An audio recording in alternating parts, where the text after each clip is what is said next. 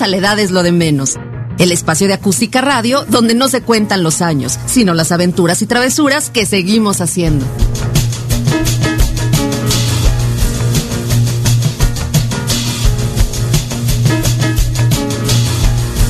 Hola, ¿qué tal? ¿Cómo están? Espero que muy bien, espero que ya estén listas para que platiquemos, para que chismeemos mucho, para que hablemos de cosas que nos van a poner de repente medio reflexivas o jocosonas, divertidas y pues que pasemos por muchos sentimientos y muchas emociones.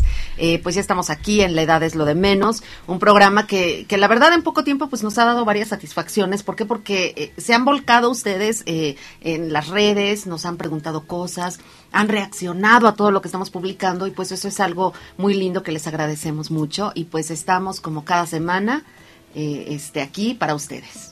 ¿Está Adriana? Hola, ¿cómo están? Bienvenidos nuevamente y muchas gracias por toda su participación en redes. De verdad que sí nos ha asombrado mucho todo lo que, lo que han hecho y todos los contactos, todos los me gustas, todos sus comentarios, todos los leemos y a todos les ponemos atención. Cuenten con ello. ¿Y Mónica Ibarra? Hola, ¿qué tal? ¿Cómo están? Yo la verdad estoy gratamente sorprendida de la respuesta que hemos tenido en nuestra página de Facebook.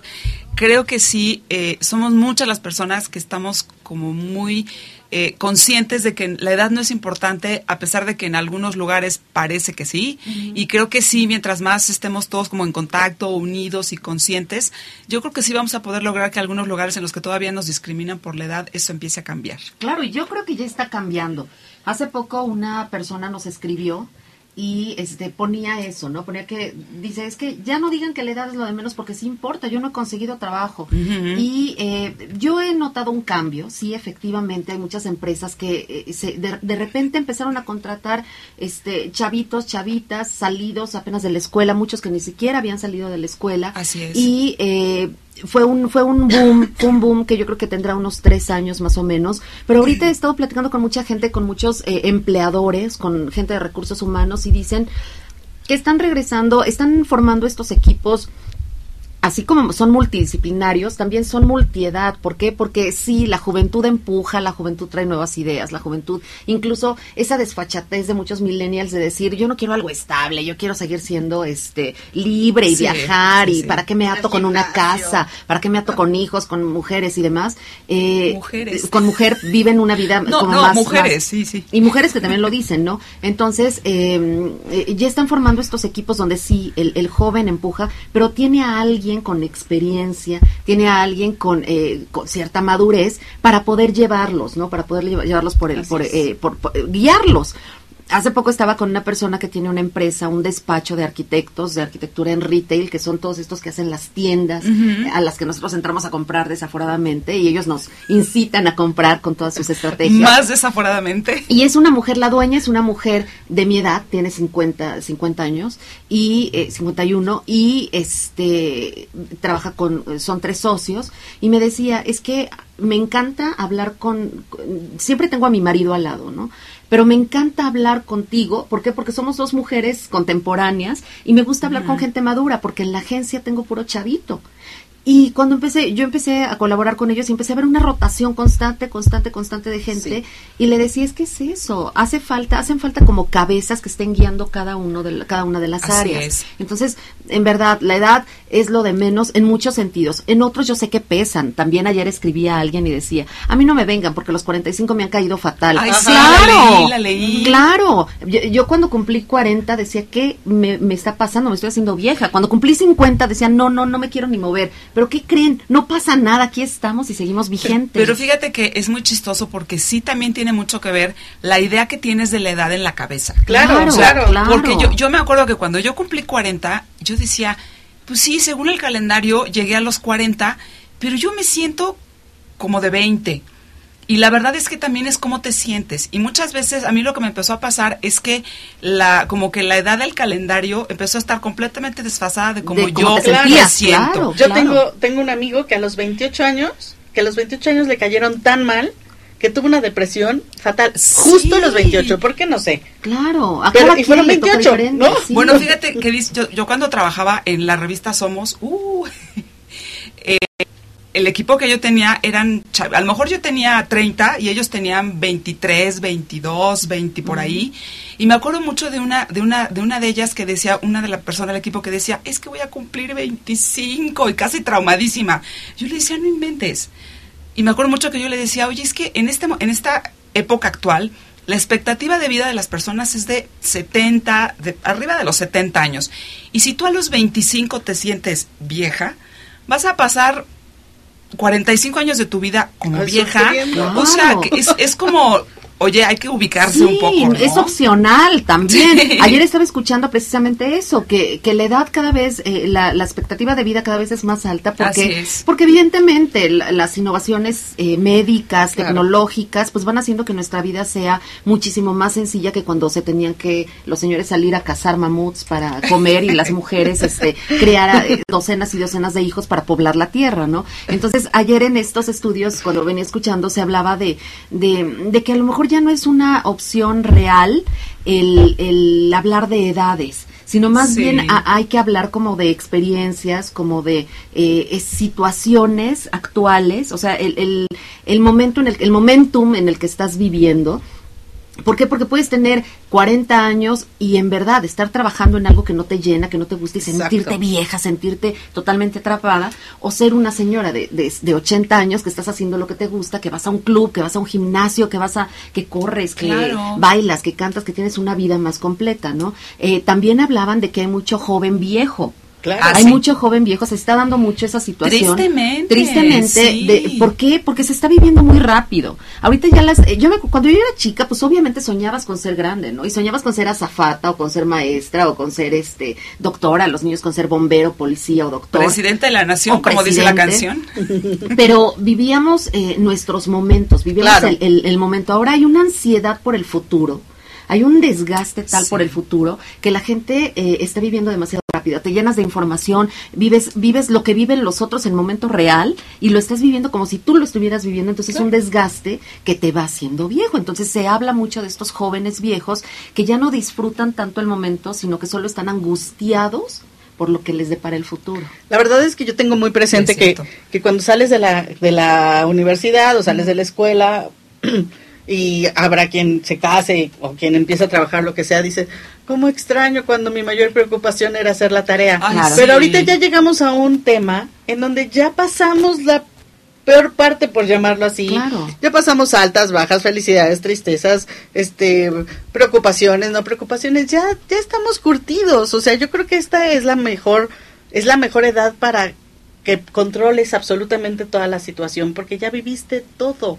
¿Qué falta por vivir? O sea, sí, sí sé cuál es la parte que falta por vivir porque estamos entrando a una época en donde pues los amigos empiezan a irse y no a irse, este, o sea, a trascender, no no de viaje, sino pues empiezan a ir a, otro plano, pero pero esa es la parte más complicada que, que, tenemos delante. Ya todo lo demás ya lo pasamos, ya nos preocupamos miles de veces, ya nos dimos de sentones miles de veces, ya nos... Sí, fue prueba y error. ya, las pruebas y errores ya, entonces ya ahora, ya como, como, como bien dice Norma, pues ya es más eh, elección, ¿no? Ya es, digo, obviamente las preocupaciones no te dejan de preocupar, no, no me refiero a eso, ¿no? Pero ya las viviste, o sea, ya viviste antes, entonces ya sabes que también pasan, tarde o temprano pasan. Y, y sabes que Adri, tienes razón, pero también como que en este momento todas las personas que tenemos de 45 para arriba estamos viviendo una especie como de cambio de estafeta generacional en la que en nuestros papás eran como la generación de los de los mayores y está empezando a ver ese cambio en el que ya los mayores o la generación como que en, el pasado era la generación sabia, vamos a empezar a ser nosotros. Exacto. Y, eso representa una serie de retos nuevos porque sí es, o sea, sí muchas de las cosas ya las pasamos, ya las vivimos y, pero sí hay cosas que también nos falta por, vivir, que yo creo que también eso es parte importante de que la vida siempre te, te presenta situaciones diferentes o nuevas, que pueden ser retos y que siempre puedes estar aprendiendo. aunque yo a veces me siento como, eh, no sé si se acuerdan de un póster de un orangután que decía así, la, la, burbuja de texto decía, cuando me sabía todas las respuestas a las preguntas de la vida, que me cambian las preguntas. Claro, y va a ser una constante eso, es una constante porque la vida te va dando, suena canción y no lo lo es, pero la vida te va dando sorpresas, sorpresas te da la vida. Es constante eso, es, es, es, continuo. Pero es divertido. Y, es muy divertido. es muy divertido. y algo, aburridísimo. Y como mujeres yo creo que también tenemos una, eh, vamos, una responsabilidad bien grande porque estamos formando, yo ayer escribí en un post que, que seguro algunas amigas leyeron con, con motivo del regreso a clases de, de pues, tantos niños, más de 25 millones de niños, y eh, yo escribía que eh, hay que sentirnos bien orgullosas de tener cerca, a lo mejor no un hijo, pero sí un sobrino, un vecino, un alumno, un amigo, un, el hijo de un amigo, los hijos de, una, de, amigos. Eh, y, saben qué, estamos siendo parte de su formación. Eh, yo ayer platicaba con mis sobrinas y con mi hija y les decía, es que vivan cada momento como algo histórico, como algo muy padre que están viviendo, que no se va a repetir y que están, están siendo ustedes eh, ahorita esas esponjas que están absorbiendo todo.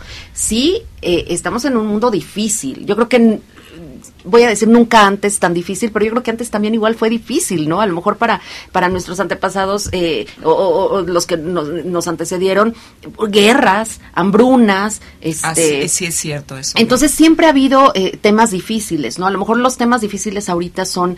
Eh, nos enteramos Y nos enteramos más porque lo tenemos a la mano, porque hay mucha, mucha información, mucha accesibilidad a poder informarnos. Antes no había eso, ¿no? Antes en lo que te llegaba la carta para ver si había muerto o no pariente en la guerra, ahora lo tenemos al día. Entonces, llenarnos de toda esa información, pero darle su justo valor y disfrutar el ahora, el hoy y el ahora. Si no, nos vamos a perder en un pasado lleno de cosas tristes y en un futuro lleno de sabrá Dios qué. Y fíjate que acabas de decir una cosa importante porque yo me acuerdo desde muy chica que, eh, o sea, siempre hay como algún problema mundial que es como una amenaza. Claro. Y platicaba con un amigo y le decía, es que no podemos dejar que esas situaciones que además están fuera de nuestro control directo eh, nos, nos amuelen y nos amarguen la vida porque por un lado, yo me acuerdo que de chica era la Guerra Fría o sea, el, el peligro de la Cuarta Guerra Mundial o la Tercera Guerra Mundial. el, siempre latente, ¿no? Siempre, latente. Después cae el bloque soviético y entonces, pero entonces vienen otra serie de problemas y ahorita lo que está como colgando sobre nuestras cabezas es el calentamiento global, pero siempre hay algo. Sí, entonces sí tenemos que tener como un balance. Exacto. Y tomar en cuenta eso, tomar en cuenta que a fin de cuentas somos resilientes, vamos a sobrevivir a pesar de, vamos a sobrevivir, pero entonces hacer lo mejor que podamos hacer para el lugar donde vivimos, para los, las personas que, que, que ahí vienen, las personas que, que, que, nos están empujando y vernos como, como esos artífices, ¿no? Como esas personas que les estamos dando guía y sentido a la vida de muchos niños y muchas niñas que en un futuro van a tener que sociabilizar y van a tener que hacer comunidad, ¿no? Pero eh, creo que nos vamos a un corte, nos vamos a un corte, regresamos con más en realidad es lo de menos.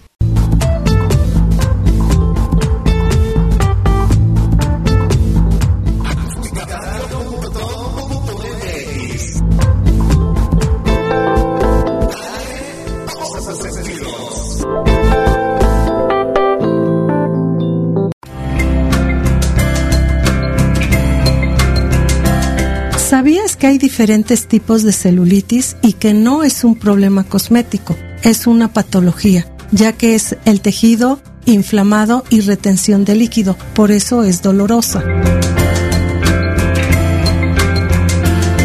Te sugiero para evitar este problema si eres delgada y tienes celulitis, no utilices ropa muy ajustada, no ingerir mucho embutido, cafeína por eso es que en la actualidad muchas chicas, aun siendo un cuerpo perfecto, tienen este problema.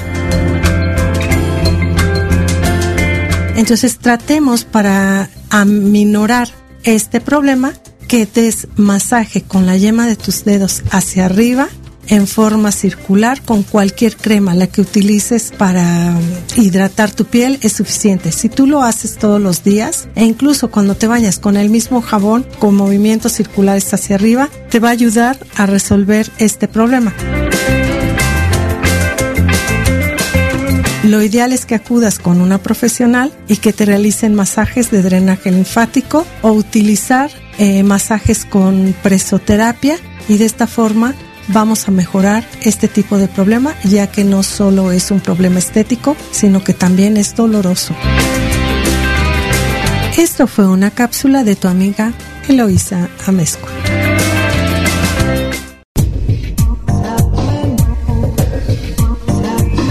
Entrevistas, música, diversión, temas actuales y más en Viernes Sociales. Escúchanos en Acústica Radio. Claro, todos los viernes a las 6 de la tarde. Dale voz a tus sentidos.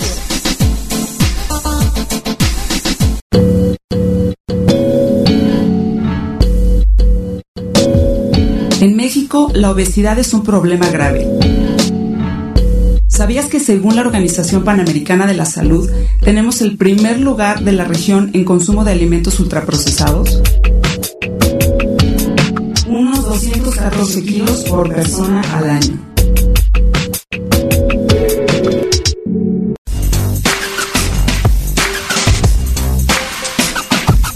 Busca Acústica Radio en Twitter y Facebook, donde podrás encontrar tips y recomendaciones para mejorar tu estilo de vida.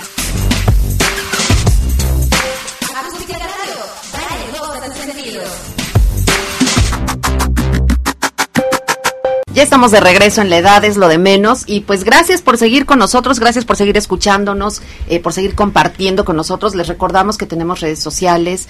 eh, hay un Twitter que es arroba acústica. Punto, Guión bajo. digo, guion bajo Radio. radio. Estoy, ven que estoy reciega. Este, acu- arroba acústica guion bajo radio. Eh, tenemos Facebook, Acústica Radio. Tenemos también este nuestro canal en YouTube, Acústica Radio. Eh, también este en La Edad es lo de menos en Facebook, la página de La Edad es lo de menos podemos este pues podemos compartir muchísimo. Nos pueden contar eh, eh, qué sienten, qué les gusta, qué les interesa y pues el chiste es que estemos en constante comunicación. Y pues Mónica trae un tema. Ya ven que Mónica es la leída, es a la que le, le encanta desvelarse viendo series y después analizarlas y platicar. Pues a ver, Sí, cuéntanos. La, la verdad es. Que sí.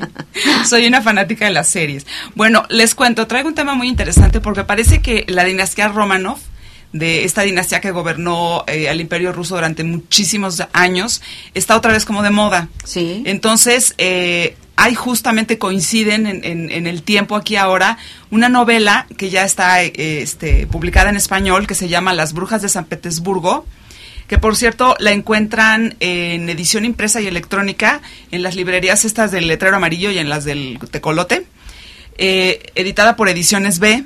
Y la autora es una inglesa que se llama Imogen Edwards Jones. Ella es una periodista inglesa que eh, era más conocida por hacer libros de investigación periodística eh, con respecto a la industria hotelera, la de la moda, Mm, ok. muy interesantes porque como que exponía todo lo que hay detrás de estos mundos, casi siempre eh, cuestiones escandalosas y así. Y se hizo muy famosa por eso, incluso la BBC de Londres le hizo una, un, hizo una serie basada en su primer libro que se llama Hotel Babilonia. Ah, ya sé. Exactamente. Bueno, pues ella ahora eh, escribió su primera novela de ficción histórica que se llama Las Brujas de San Petersburgo y está basada en dos personajes reales y además está inspirada en acontecimientos reales. Eh, las protagonistas son dos princesas que, eh, que eran dos princesas de la corte Romanov, que eran hijas del rey de Montenegro, otro pequeño reino europeo, que eh, llamaba- llamadas Stana y Militza Sí. Ok. que eh, estaban casadas con dos primos del zar Nicolás II y además eran, eran los, los primos estos del zar eran hermanos y ellas eran hermanas. Entonces los cuatro, o sea, las dos parejas estaban muy interesadas en como que en el misticismo y luego se fueron al ocultismo, incluso dicen que practicaban magia negra. Wow. La historia dice que eh, Por eso eres brujas. por eso les decían brujas. Que De no hecho- todas las brujas practican magia negra. no, de, pero No, claro que de hecho no. les decían ser bruja, ser bruja es ser sabia. Bueno, claro. aquí estas les decían brujas porque hacían encantos y leían cartas y este tipo de cosas.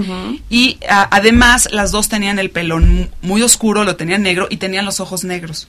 Y dicen que entre, que entre estas dos parejas lo que hicieron fue acercarse mucho a la zarina Alexandra, que eh, como recuerdan ustedes, si no recuerdan, pues rápido les recuerdo, se moría de ganas de tener un hijo hombre. Tenía cuatro hijas mujeres y todavía no había un heredero al, al trono, hasta que nació el pequeño Alexei, que por cierto nació hemofílico, pero bueno, ese es otro, otro rollo.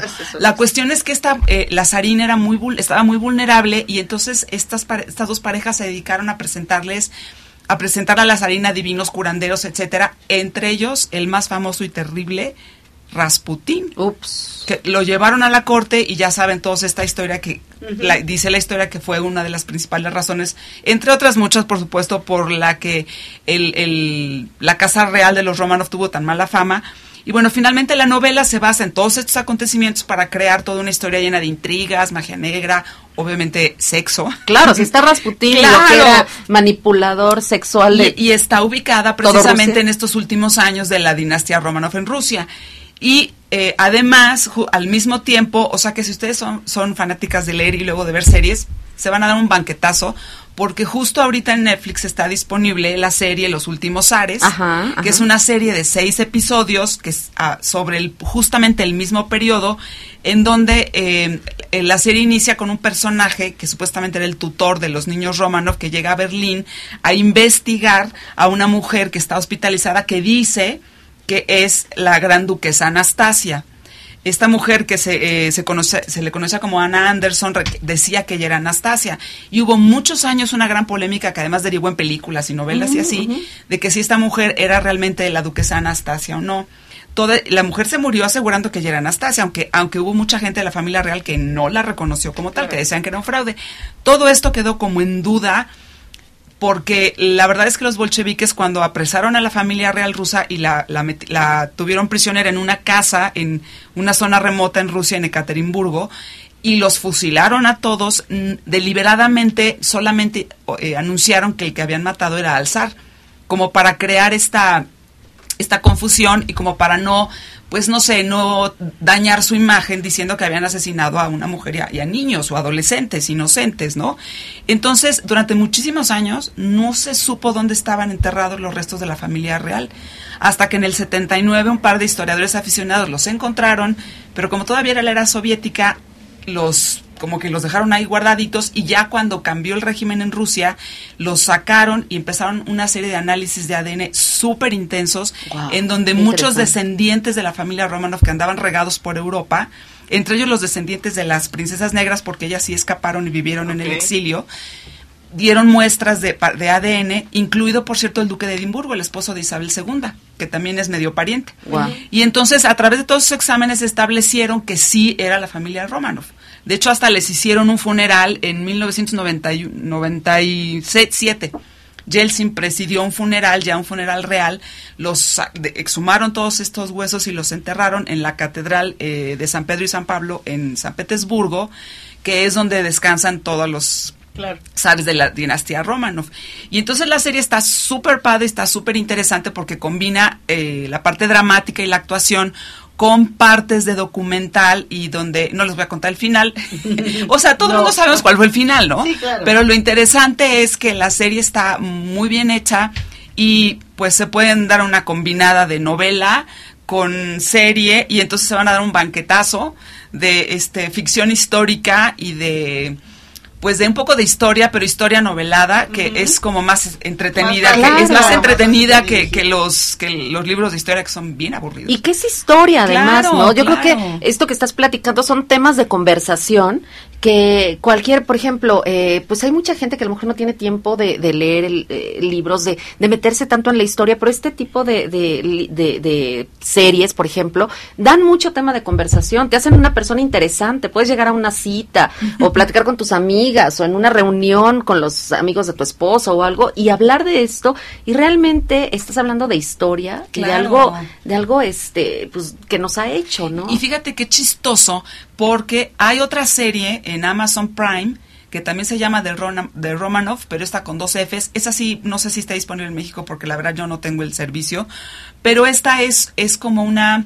eh, Es una serie que cuenta ocho historias independientes de personas actual en la vida moderna que dicen que son descendientes de la familia imperial rusa. Entonces está muy chistoso que haya como esta coincidencia de tema eh, pero hablando, por ejemplo, de las novelas históricas, a mí me gustan porque puedes acercarte a la historia, pero desde una manera, una perspectiva humana, sí hay un poco de drama, como es ficción, sí hay un poco como de invento de parte de la autora, pero al estar basada en hechos reales y, y tener toda una Claro. investigación detrás, Claro. sí es como una especulación sobre cómo podrían haber sucedido los acontecimientos o sobre todo los diálogos entre los personajes. Entonces es una manera como de que todos estos personajes históricos se conviertan en personas reales que además puedes acabar amando, odiando o te puedes hasta enojar, reír, o sea, para mí son mucho mejor que cualquier ficción. Pero, so- y es muy disfrutable. Entonces ya saben, si quieren este fin de semana pasarse un, pues un encerrón de series y novelas, esta es una buena recomendación. Yo creo que lo, la pueden, lo pueden hacer. Oye, Ida, yo quisiera que me dieran consejos para no quedarme dormida, porque yo soy, en verdad, yo soy malísima para las series porque me quedo dormida. ¿Cómo No sé si, no sé qué, en verdad, no, es muy difícil que yo pueda, porque ¿a qué hora estamos tranquilas? A ver, no me van a dejar mentir. Ya cuando, ya cuando tu hijo terminó de hacer la tarea, Claro. ya cuando el marido ya llegó y ya está descansado, ya cuando tú terminaste tus Pero, trabajos, claro. digo, las que trabajamos, este, eh, tanto en, en alguna profesión o en un oficio, pero aparte, ya cuando la ropa está tendida, cuando la, la secadora está puesta, la lavadora ya, los trastes ya se lavaron y ya estás pensando en el menú de mañana y demás. A esa hora es cuando me, me dice mi, mi, mi marido, a ver, vamos a ver esta serie que tenías ganas de ver. Pues ya, me acuesto en la cama. No, pues y ahí está. al en verdad, dos segundos y ya estoy. Sí, claro, no. Pero no. con el pico caído. Es que el problema es que te acuestas a ver las series. Yo las veo sentada porque si me, si me acuesto Buen a ver tip, las series, ya, pues sí. Me Otro tip. Es que mis tips no funcionan porque yo soy de vida, o sea, yo... Tú eres duermo- nocturna. Yo soy muy nocturna. Sí, yo entonces, también, ¿eh? Para también. mí, dorm- o sea, ver una serie en la noche, de hecho, estoy viendo una serie que se llama La Familia, que. Ah, se las recomiendo, sé está cuál es, buena. sí sé cuál es. que, que cuando Sam se duerme es cuando yo la veo, porque sé que a él no le va a gustar esa serie. Ajá. Pero en realidad, pues yo creo que es mejor, si, si, si quieres ver algo en la noche, es mejor que veas una película, que te atrape. Porque las series, te voy a decir que, que me pasaba a mí, que empiezas a verlas y pasan tres semanas y no te da tiempo de ver el siguiente capítulo. Y te pasa Entonces, como más falta que tienes cuando ves, que siento que ya vi esta película, ya no la voy a ver. No, y tienes que regresarte un poquito Sí, sí, en sí, caso de que pierdas el hilo. Entonces es muy complicado ese tema de las series. En mi caso, o sea, si son cada semana, determinada hora y demás, pues bueno, si puedo ya las veo y más o menos les sigo. Pero eh, la verdad es que en todas las, eh, en los live streams y todos los sistemas de streaming, todo eso, la verdad es que pasa el tiempo y yo sigo sin verlas. O sea, creo que creo que llevo como un mes viendo dos capítulos ¿Saben, apenas. ¿Saben también otra que está buenísima? Es que fíjate que a mí me relajan y a mí lo, al- me pasa al contrario. O sea, yo empiezo a ver un, un capítulo y si me atrapa, me sigo. Claro, Pues claro, sí, claro. Me sigo porque están buenísimos. ¿Saben cuál está también muy buena? Que ya tiene tiempo, pero si tienen, los que tengan el servicio de HBO Go, tiene la de Chernobyl. Híjole. Está extraordinaria. Es un tema impresionante, pero está muy bien hecha, muy bien actuada. Todos son actores ingleses. Es una serie producida por los ingleses. Qué buenos actores son. Sí, Qué buenos hecho. guionistas son. Está muy buena y también tiene como seis o siete capítulos. Tampoco son estas series de temporadas de que tienen 20 Sí, temporadas. claro. No. Claro. O sea, son ocho, ocho episodios. Que es la manera como puedes empezar a, a- Sí. a Ah, claro. cautivarte y a enamorarte de las Es- series, esta no empezar con una corta. Esta de Así la familia es. son cinco capítulos, es Mira, una es miniserie. una todavía. buena Y, y sí está manera. buena, si les gusta el tema político y lo que hay detrás de la política de Estados Unidos, se los recomiendo ampliamente, está bastante interesante, es un poco denso y un poco impresionante para algunas personas, véanla.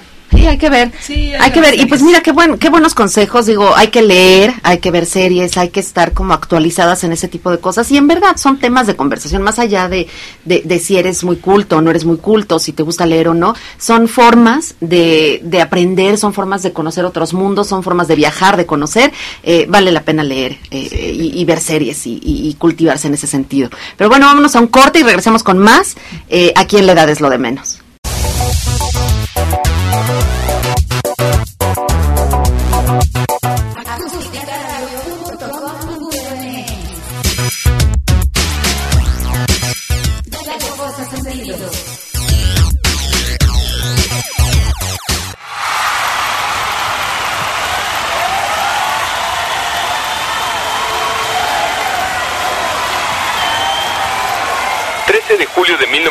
1985, Estadio de Wembley, Londres, Inglaterra.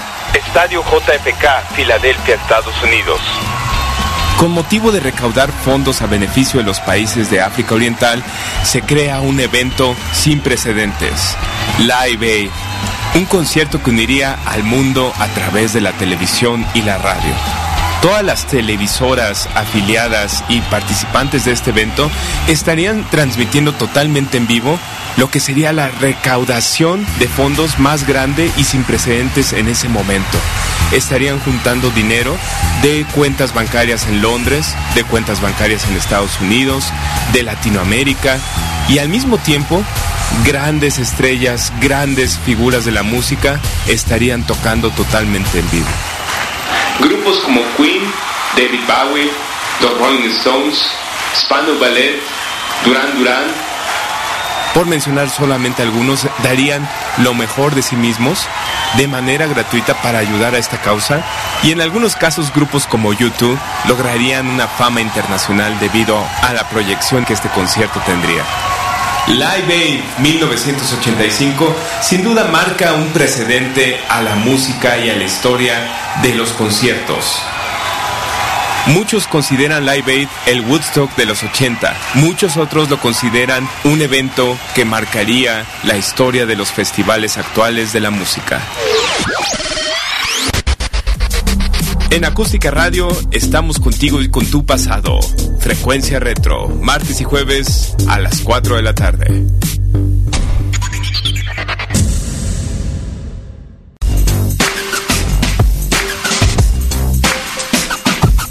Busca Acústica Radio en Twitter y Facebook, donde podrás encontrar tips y recomendaciones para mejorar tu estilo de vida.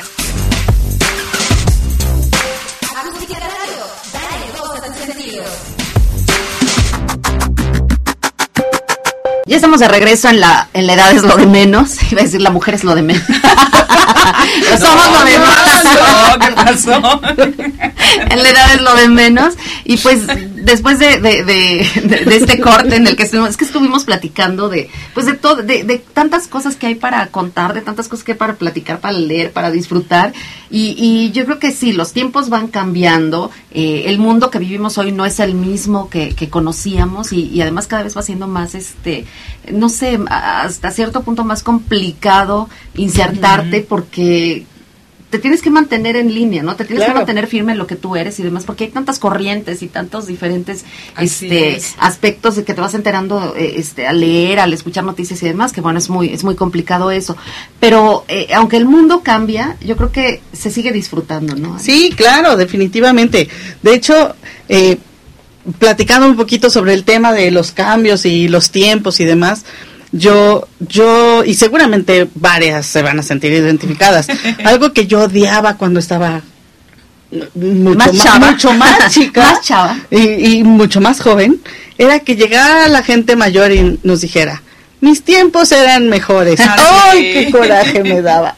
Dice, pero, o sea, ¿cómo vamos a saber si tus tiempos eran mejores si los que nos tocaron vivir fueron estos? Claro, ¿no? son estos. Son estos. Y entonces era, o sea, es como imposible que yo te pueda comparar un tiempo que no viví con, como ahora pasa con los chicos, ¿no? que, que, que ahora decimos, pegados en el celular y la tablet les va a hacer mucho daño. Yo ahí, y habrá muchas que no estén de acuerdo conmigo, yo digo, ese es el tiempo que les tocó vivir y eso ya no va a retroceder, eso va para adelante. Entonces, eh, tengo ahí un conflicto de interés. Ah, claro, no tengo hijos, a lo mejor por eso es mucho más fácil para mí opinar, pero eh, pues a lo mejor hay que dejarlos vivir con eso, porque ese es el mundo que les tocó vivir y con el que van a continuar, porque la tecnología avanza cada minuto y cada segundo que compramos un equipo celular o una cámara fotográfica, ya sale una nueva. Entonces, bueno, ese es el tema. Pero bueno, también eh, volviendo al tema de, de que nuestros tiempos son mejores o los de los demás son mejores, lo que sí es bien cierto es que desde nuestra generación hacia arriba, hemos sido una generación, pues afortunada si lo queremos ver así, o desafortunada, porque hemos vivido muchos cambios históricos Sí, y muchos cambios tecnológicos y muchos avances que han marcado una pauta importante en el futuro de la humanidad en general. No es exageración, en realidad eh, todos añoramos hasta cierto punto los ochentas, es como un, un común denominador que dicen, no, es que los ochentas venían fuertes. No, sí, tienen una carga para los que creemos en el tema energético, tienen una carga energética bien fuerte porque hubo muchísimos cambios y muchísimas cosas que se dieron en esa época.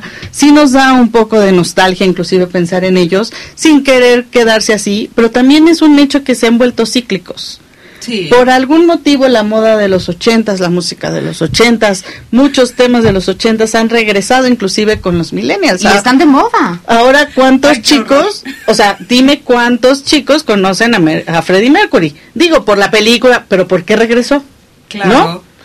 Finalmente es un tema que se ha venido dando y admiran a Freddie Mercury, Sí. llaman Sí. sus canciones, busquen por favor cuándo nació Queen y van a ver que no es de su época. No, oye, y la moda. O sea, esta moda de los 80 que era una cosa exagerada, estridente, estos copetes. Bueno, me acuerdo que mis hermanas y yo, que siempre que lo cuento, todo el mundo se muere de risa. Teníamos un cajón lleno de hombreras.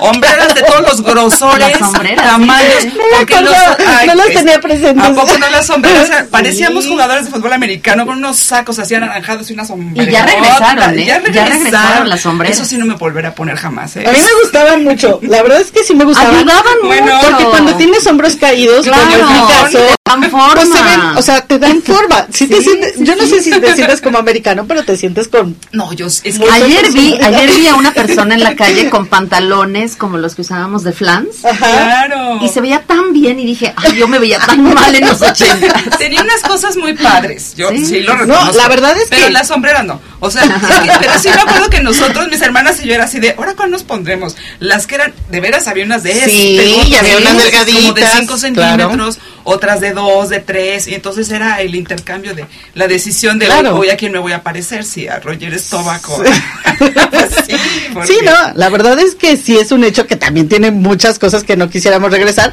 Los copetazos tampoco es algo a lo que yo quisiera volver, con el flequito hasta aquí, no, No, es. por favor. No, no fui fan de esa época, pero, pero lo que sí es un hecho es que de verdad nos dejó muchas cosas como muy importantes. A lo mejor hay cosas que, que todos tenemos presentes, como a lo mejor eh, la caída del muro de Berlín, que se dio en los ochentas, que realmente es. fue muy impresionante los que lo pudimos ver en televisión. Eh, sí enchinaba la piel, o sea, No, sí claro, enchinaba la claro. piel, es- Sí. sobre todo teniendo la historia de antes. Yo no sé si en los libros de texto, us- tú Normis me puedes decir si es que los has visto, todavía les enseñan la Segunda Guerra Mundial igual de, por supuesto. de- como antes y todo. Sí. Pero ya a lo mejor ya no tiene tanto impacto porque ya no ya no estaban en la Guerra Fría. Ya está más Sí, no, lejano. No, no, ¿no? ya está Sí. más lejano. Digo, ah, eh, ya quiero verlos de ahora, o sea, qué es lo que viene, pero digo, simplemente ponte a pensar que un presidente como Fox ya es pa- ya es historia para ellos. ¿Por qué? Porque no, lo, no lo conocieron los chicos que ahora están en secundaria. Claro. Entonces ya es parte de la historia para ellos y para nosotros es muy actual. O sea, a ti te dicen que Fox está haciendo algo, dijo algo y, y es, es actual. Claro. Pero yo, yo sabes dónde me doy cuenta mucho en las canciones. Me acuerdo que había una estación que decía oldies but goodies. Ah, y, yo- sí. y ahora las que son oldies dices, pero si la semana pasada era un hit, era Bueno. este estaba de hit y ahora ya es una oldies. La, esta- estación, así. esta estación que toca puras canciones viejitas, ¿sí puedo decir el nombre de la estación o no? Universal FM. Universal FM. Bueno, cuando yo empezaba a oír Universal FM, la música que pasaban como viejitas eran las de los años 60, 50 Exacto. Y ahora pasan puras de los 80 Y entonces- 90. y 90, Y entonces 90. dices, ay, en la Es terrible subirte un elevador y oír la música que te pero, gustaba. pero sabes que lo que tú dices hace rato, ahora hay un montón de millennials que, Que las cantan. las cantan y se las saben. Yo tengo dos Claro. sobrinos millennials y bueno, aman las canciones de eh, los años 80. Claro, No, y- claro. y, y aparte tienen muy presente cosas específicamente de los ochentas. O sea, Sí. ¿quién? Mucho porque se han hecho películas que salieron en los ochentas y que se, que, que se retomaron ahora, como Footloose, por ejemplo. ¿no? Exactamente. Pero ¿quién no conoce un, una película llamada El Resplandor, por ejemplo, que marcó un parteaguas Sí, cañón claro, en el tema del cine? Y bueno, el SIDA realmente se descubrió en los ochentas. Exacto. Sí, o sea, así es. fueron temas como muy, el primer trasplante de corazón se hizo en los ochentas, o sea, hay muchas cosas que ha dejado el primer vuelo de, del Challenger, ¿no? De transbordadores espaciales, o sea, sí hemos vivido una Así es. etapa bien importante históricamente hablando, Totalmente. un cambio completo de lo que se vivía antes a lo que se vive ahora. Afortunadamente el cambio que se ha dado, lo hemos dado conjunto, entonces no se nos ha conflictuado tanto el tema de la tecnología, o sea, sí un poco en algunas ocasiones, sobre todo quien es un poco más grande, pero pero hemos crecido con ello también y entonces hemos hemos ido el cambio, nos tocó el nacimiento del internet, nos, nos tocaron muchas cosas que eso no fue en los, La en los computadora. 80s, la el uso. computadora. Antes, eh, digo, en mi primer trabajo, este, yo no tenía una computadora propia, había un cuarto de computadoras a donde ibas de vez en cuando y te enseñaban a teclear porque no, no podías escribir la A, la, no, ten- era un código para cada una. Sí, para los acentos. las tesis con máquinas de escribir. Ah, claro, O sea, con la máquina que de escribir. Te, te corregían algo y tenías que volver a escribir todas las demás hojas porque pues estabas cambiando. El teléfono de cable. horrible. El otro día yo platicaba que, este, no sé quién dijo, es que a mí me da pena, cuando me habla un niño y me da pena, pues lo, le pongo en- lo dejo en visto. Y yo dije, mi dejada en visto era dejar descolgado el teléfono porque me daba Sí. pena y me echaba a correr. De, me- te, te habla fulanito y yo, qué pena que me habla un niño. Claro. Este, no, Sí, es no, impresionante Y cómo bueno, cambia. Isa, pero todo. sabes también que el cambio en la forma en la que vemos, hablando de las series y así, los videos y las películas. ¿Se acuerdan de los videoclubs? Claro. De que tenías que irte a inscribir Ah, y sí, claro, tener tu tu membresía, credencial. ibas y rentabas tu película y en la fila pues pasabas y comprabas las palomitas y así. Y ahora ya no, ahora te metes en tu tele, en tu pantalla eh, smart Aprietas y aprietas este tus servicios de streaming y entonces ya ves tus series, ya no- y, y Claro. bueno, ese ese modelo de negocio, el de los videoclubs, fue un modelo de negocio que tuvo una vida bien cortita. Sí, porque claro. no fueron Sí, más sí, de sí. 20 años, porque acabaron tronando todos. Pues sí, por la que la tecnología avanzó. Así y, es. y para esos millennials que, que nos llegan a escuchar y los jóvenes que nos llegan a escuchar, aunque ustedes no lo crean, Metallica y Madonna nacieron en los ochentas, no de edad, Como musicalmente como hablando. artistas. Musicalmente hablando, tanto Metallica como Madonna nacieron en los ochentas. Bueno, The Police y, y- y Sting, el- los primeros discos de Police son de los principios de los 70. O sea, sí tienen. Queen también es Sí. Eh, pero es importante porque a veces ellos luego no, no contemplan, digo, Madonna que sigue siendo vigente, ya no tanto, porque pues obviamente ya su edad es complicado, pero que sigue siendo vigente, y que sigue siendo la reina y que no va a haber nadie que la... Madonna está más vigente que nunca y ve el cuerpazo que Sí, tiene. por eso. sigue no siendo mi... Ella sensei. nació en los ochentas, para, para quien diga, es que Madonna es actual. No, no, no, no, no. Bueno, Madonna The Cure, musicalmente The Cure que 80s. vienen pronto a Ah, sí, México. Me llamó mucho la atención esta semana que había muchos chavitos interesados en comprar boletos para ir a ver a The Cure, una banda nueva que viene a México. Y yo les decía, ¿cuál nueva? o sea, yo hacía mis trabajos de la escuela con The Cure, me enamoré con The Claro. Cure. Igual O que sea, Depeche Mode, también Depeche ya son de los Mode, sí, 80. claro, y son claro, buenísimos, sí, y siguen sí, siendo sí, buenísimos. siguen estando vigentes, sigue siendo a, a- digo, la música electrónica es lo más actual, pero en realidad vas a, a fiestas de millennials y siempre va a haber música de los ochentas en algún momento de la vida. Bueno, pero fíjate que la música electrónica en realidad es de finales de los 60.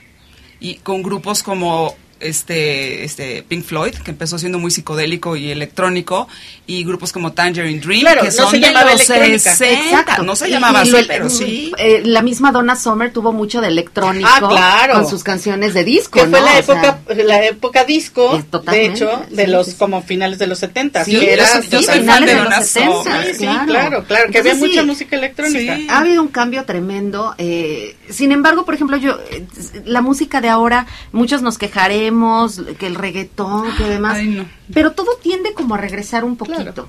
Entonces, señoras, no se espanten mucho, sus hijos van a, recuperar el buen camino. Van a, su- van a- sí, van encontrar el buen gusto otra vez. No, y otro tema que también a veces los jóvenes sienten que, que en México no sabemos, y lo vivimos ahora que sucedió, fue, también vivimos un terremoto en la Ciudad Ah, de México en, claro, el- claro. en- en 85. En 85. Vi mucho en este nuevo terremoto, que, que fue terrible, que los jóvenes se sentían como desesperados porque sentían que los grandes no hacíamos mucho. Yo y- in- inclusive alcancé a escuchar quejas al respecto. En realidad, en el 85 no estábamos listos para un terremoto. No. No ha- nadie hacía simulacros, nadie salía de... Por eso hubo más de 10 mil eh, fallecidos, porque nadie salía de sus oficinas, no sabía qué iba a pasar. No había protocolos. No había protocolos, no había nada, ¿no? No había alerta sísmica. Exacto, mucho menos, Menos. una alerta sísmica. Todo eso fue lo que generó lo que ahora ayudó a que fueran, pues, muy pocos las personas que, que por desgracia quedaron atrapadas dentro de los edificios. Pero eso nos enseña, la historia siempre te enseña. Así es. Finalmente, aunque regreses, Exacto. es porque la historia siempre te enseña. Y muchos de los avances que se han dado, pues muchos iniciaron con un cambio fuerte en los ochentas porque hubo un aumento en la tecnología. En realidad la parte tecnológica fue gran parte la que hizo todos los cambios. ¿no? Los celulares. Yo, mi primer celular era un ladrillo Sí. como de 15 centímetros o 20 centímetros de alto, así gordo. Pesados, Con una pesados. antenota. O sea, nada más traer el celular, ese, ese celular en la bolsa, era traer como dos kilos. Era un arma, era un arma Ah, poderosa. También era un arma. Pero, de ¿sabe? defensa personal. Claro, era un arma, un bolsazo. Sí. Pero ¿sabes qué es lo que más puede traumar a un millennial o a un joven ahorita de saber que nació en los ochentas? Mario Bros. Mario Bros. Bueno. Mario Bros nació en los ochentas y bueno, es una parte como importante. Realmente, eh, pues la, la nostalgia es, yo creo que se va a dar en todas las épocas. Mm, los millennials es. cuando sean adultos, bueno, que ya son, que sean viejitos, también van a sentir nostalgia por sus épocas, pero finalmente todas las épocas, pues son buenas, pero no dejaremos de, de sentir nostalgia por los ochentas, que, que, que fueron pues una época Muy de muchos cambios, muy- muy, divertida y de muchísimos cambios que se van a quedar programados para siempre, ¿no? Pues volvemos ahorita, no tardamos mucho, quédense con nosotros en la edad es lo de menos. Dale voz sentidos. acústicaradio.com.mx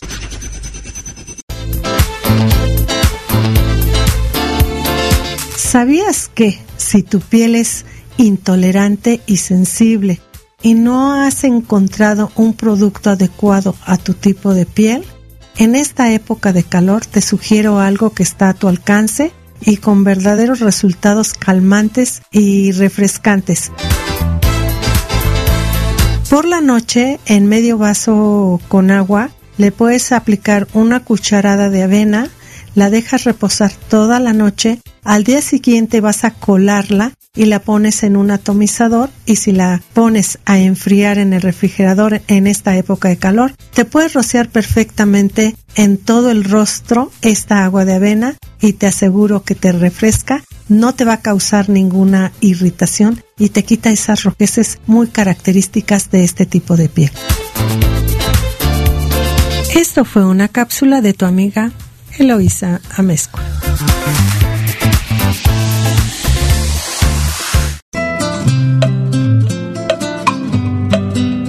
Los esperamos todos los martes de 12 a 1 de la tarde en La Edad es lo de menos, con Mónica Ibarra, Adriana G. Escalante y Norma Rodríguez. El espacio de acústica radio donde podemos expresar las delicias del paso de los años.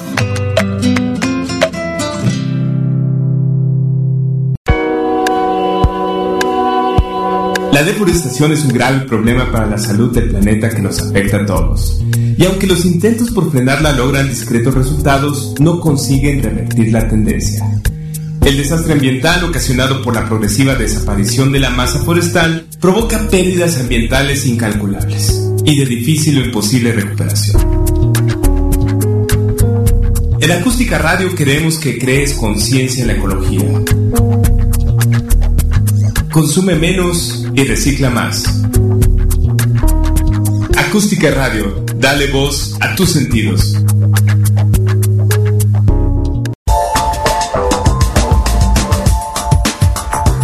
Hola amigos, soy Carmen Aob, los quiero invitar a que sigan las redes sociales de Acústica Radio.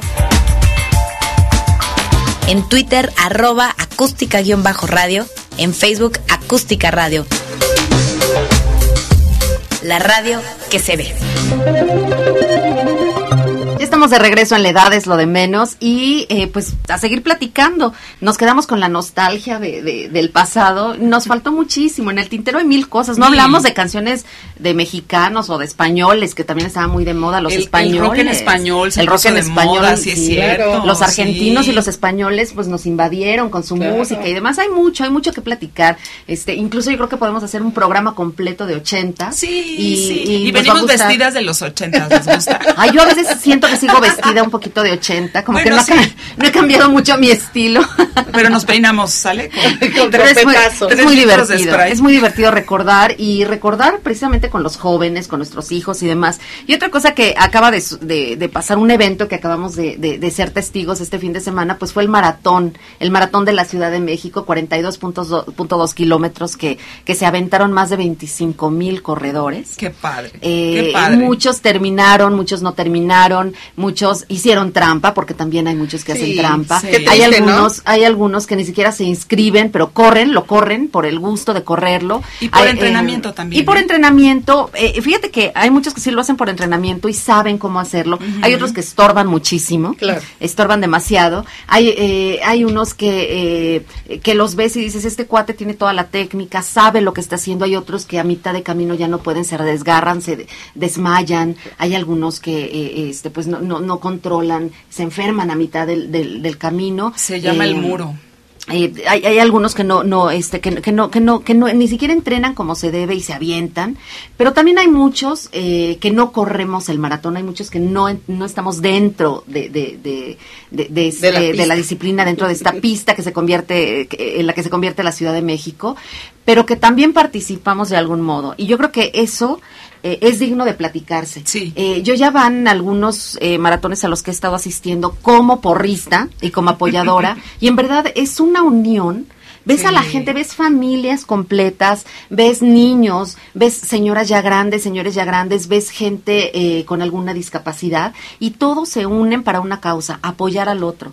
De repente ves a algunos eh, ya desfalleciendo en, en, eh, cuando faltan apenas a lo mejor 8 kilómetros, cuando falta muy poco, y los ves ya desfalle- desfalleciendo y, y- y la gente les grita, tú Sí, puedes, sí, sí, se puede, es. sí podemos. Sí podemos porque te unes, acabas ronco, acabas en verdad este insolado, Claro. acabas eh, de repente hace frío, de repente hace calor, de repente el sol está todo lo que da y en verdad te unes a estas personas, a estos personajes que están corriendo porque valoras el esfuerzo que están haciendo. Y algo que yo eh, me percaté en este eh, en este maratón en particular es cómo el, el ver a una persona ejercitándose, el ver a una persona haciendo el esfuerzo del deporte, realmente ver al deporte como una pasión, contagia, contagia y sirve como estímulo, sirve como eh, motivación y sirve como ejemplo para nuevas eh, generaciones.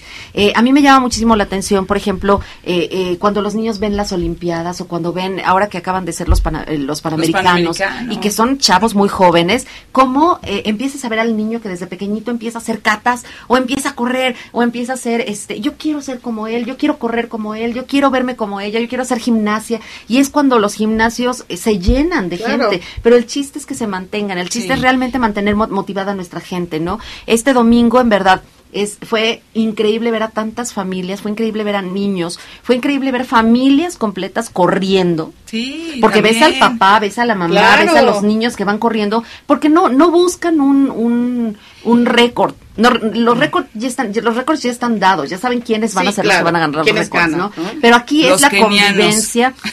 Pues fíjate que kenianos, etíopes Sí, y de etíopes, Eritrea, sí, y de. Eritrea, Sí, sí. y eh, africanos, a fin de cuentas, ¿no? Y eh, algo bien interesante es que estas familias van por la convivencia, van por la unión que tienen con su familia y por mostrarles que el deporte es importante en cualquier momento de nuestras vidas.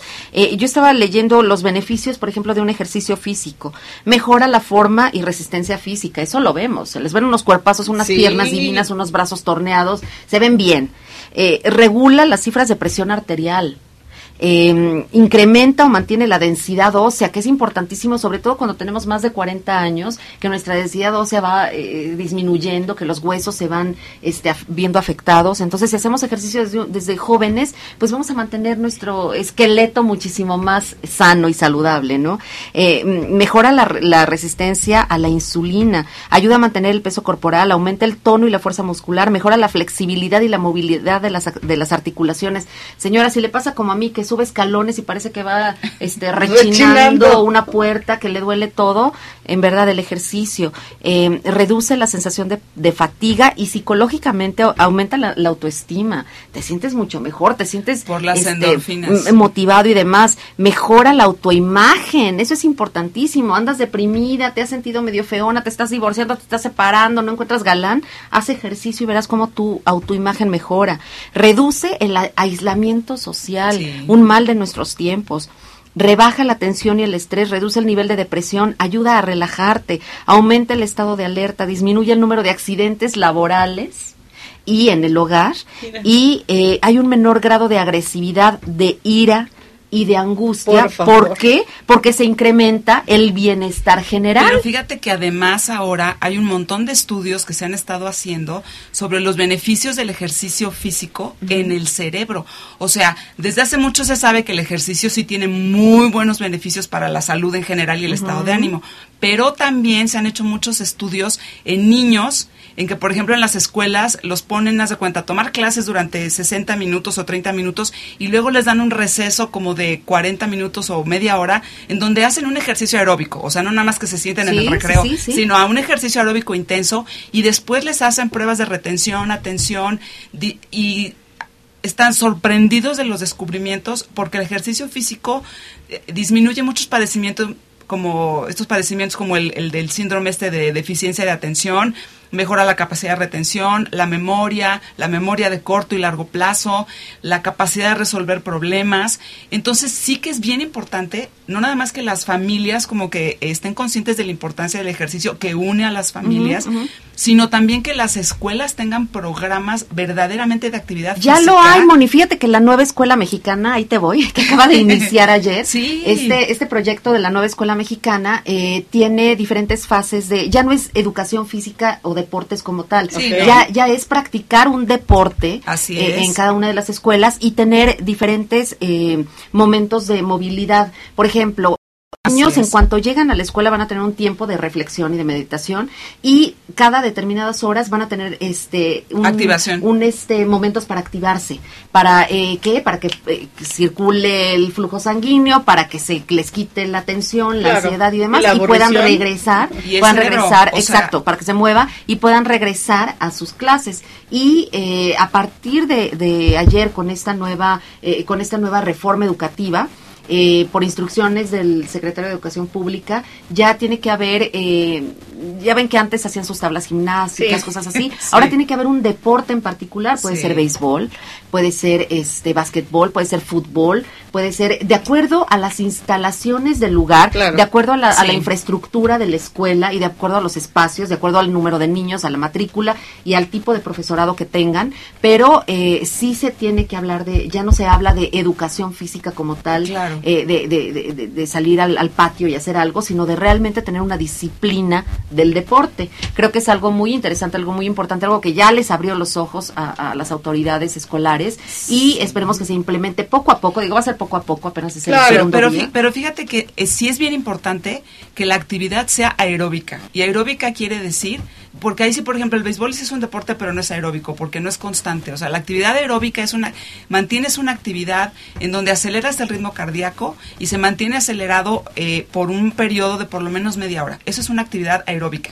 Entonces, por ejemplo, las escuelas chiquitas, que no tienen grandes espacios para deportes, sí que pueden dar eh, como ba- baile, sesiones de baile, porque el baile, si es una actividad aeróbica que puede ser muy chistosa y muy divertida, puede haber rutinas, porque además este tipo de, de ejercicios de como de que además de, de aeróbico, combinan la, La cor- la coordinación. coordinación física, también desarrollan nuevas vías neuronales en el cerebro. Y entonces las personas, eh, porque en, en muchos niños un problema es que como no se mueven mucho de chiquitos, tienen poca coordinación física. Entonces, cre- eh, tener estas actividades como de baile en donde pones pasos y te tienes que aprender el paso y te estás moviendo, pero está muy divertido, haces ejercicio, creas conexiones neuronales y no necesitas una cancha, no necesitas... Exacto, todo, todo va a ir, todo va a ir de acuerdo, como Claro. te decía, la infraestructura del lugar. De hecho, en escuelas muy pequeñas eh, están tomando algunos, eh, les están dando algunas técnicas de tocho. Ay, qué padre. para que corran las- los niños y las niñas, para que se quiten el pañuelo, para que, vamos, algunas técnicas de tocho, eh, de béisbol, evidentemente no hay un diamante, No, pero claro. sí la técnica de estar Claro. constantemente bateando un- un- una pelota, la técnica de correr a un- de una base a otra, eh, es mantenerlos realmente activos y pues sí, fue, fue una iniciativa creo que bastante interesante del gobierno, la aplaudo, la aplaudo muchísimo y ahora espero que sí se aplique bien con los niños Claro. porque sí les hace falta. Aunque ya los niños, ya es muy raro el niño que no se mueve de chiquito, ya hay una estimulación tremenda por todos lados, ya la mayoría de Claro. los niños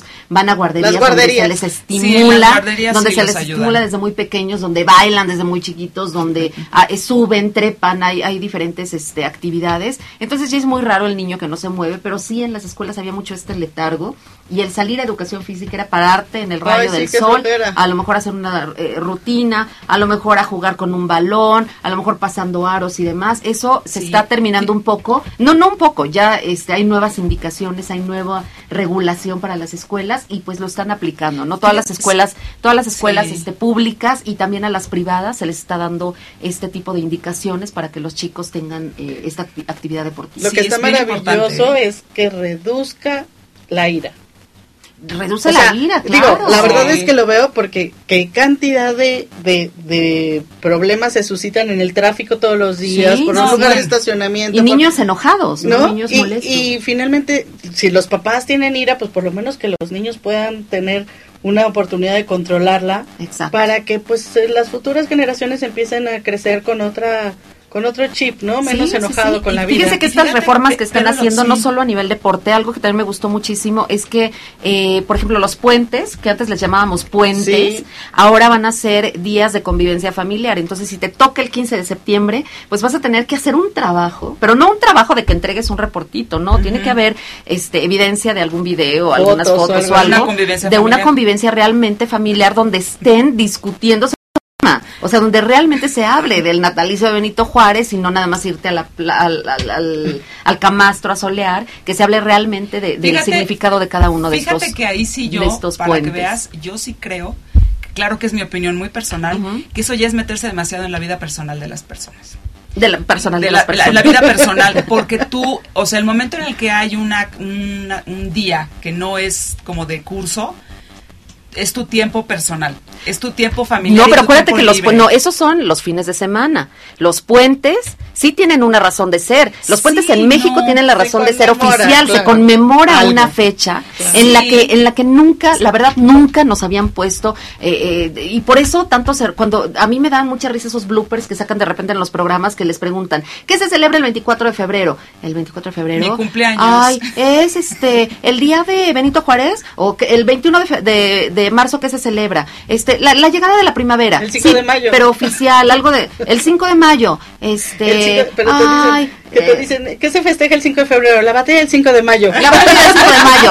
Ay, Entonces, está muy bonito. es, es, este, la verdad creo que es una buena manera de involucrar a los papás en el estudio de sus hijos, de involucrarlos en su formación y además una manera divertida. Igual es el único día que convive. Claro, lo que decíamos, a lo mejor si, si la familia, si la mamá le toca hacer tamales el 15 de septiembre para, con- para conmemorar el 16, este, pues que el niño esté ahí con ella y que sepa por qué tamales y por qué comida mexicana y por qué estamos orgullosos y por qué un desfile y demás. Esa es la convivencia familiar Claro. que normalmente no se da. Hay muchas cosas que, eh, este, que se están cambiando, que van a ir poco a poco, que van a ir paula- paulatinamente, pero si de por sí había, eh, se, eh, hicieron estudios, hicieron muchas encuestas y demás, y el niño prefería que no hubiera puentes, prefería que no hubiera este tipo de, Sí. de salir de la escuela porque no se sentía atendido. Entonces ahora va a ser una manera en la que los papás van a estar atendiendo a los niños, ya sea a través del deporte, a través de, de la cultura y a través de festejar Fíjate y conmemorar estos, estos momentos. Yo creo que sí sería, a mí me parece, me parecía como una medida muy inteligente que si hay fechas eh, feriadas oficiales que se pasaran a un viernes y evitar los puentes definitivamente. De por sí es, son poquitos los días que los niños tienen para tomar clases como para que encima haya un montón de puentes y fechas en las que no van. Entonces, a mí sí, por ejemplo, me parece buena idea que se pongan en fin de semana, o sea, o en lunes Corridos, o en viernes, corridos. corridos, y entonces se evita ese día ahí sándwich, ese ya- el llamado puente, porque entonces el niño pues iba a la escuela y entonces en el en la escuela aprenden, que de todas maneras si no quieres, pues no aprendes, ¿no? Pero bueno, creo que ya nos tenemos bueno. que ir. Ya luego eh, echamos coloquio de esto. Ya tienen el calendario en las redes sociales, ya lo pusimos. Así es que échanle un, un ojito para ver los puentes, que ya no Puentes, son puentes. que ya no son y los días feriados. Y pues nos escuchamos en ocho días una vez más con eh, La edad es lo de menos.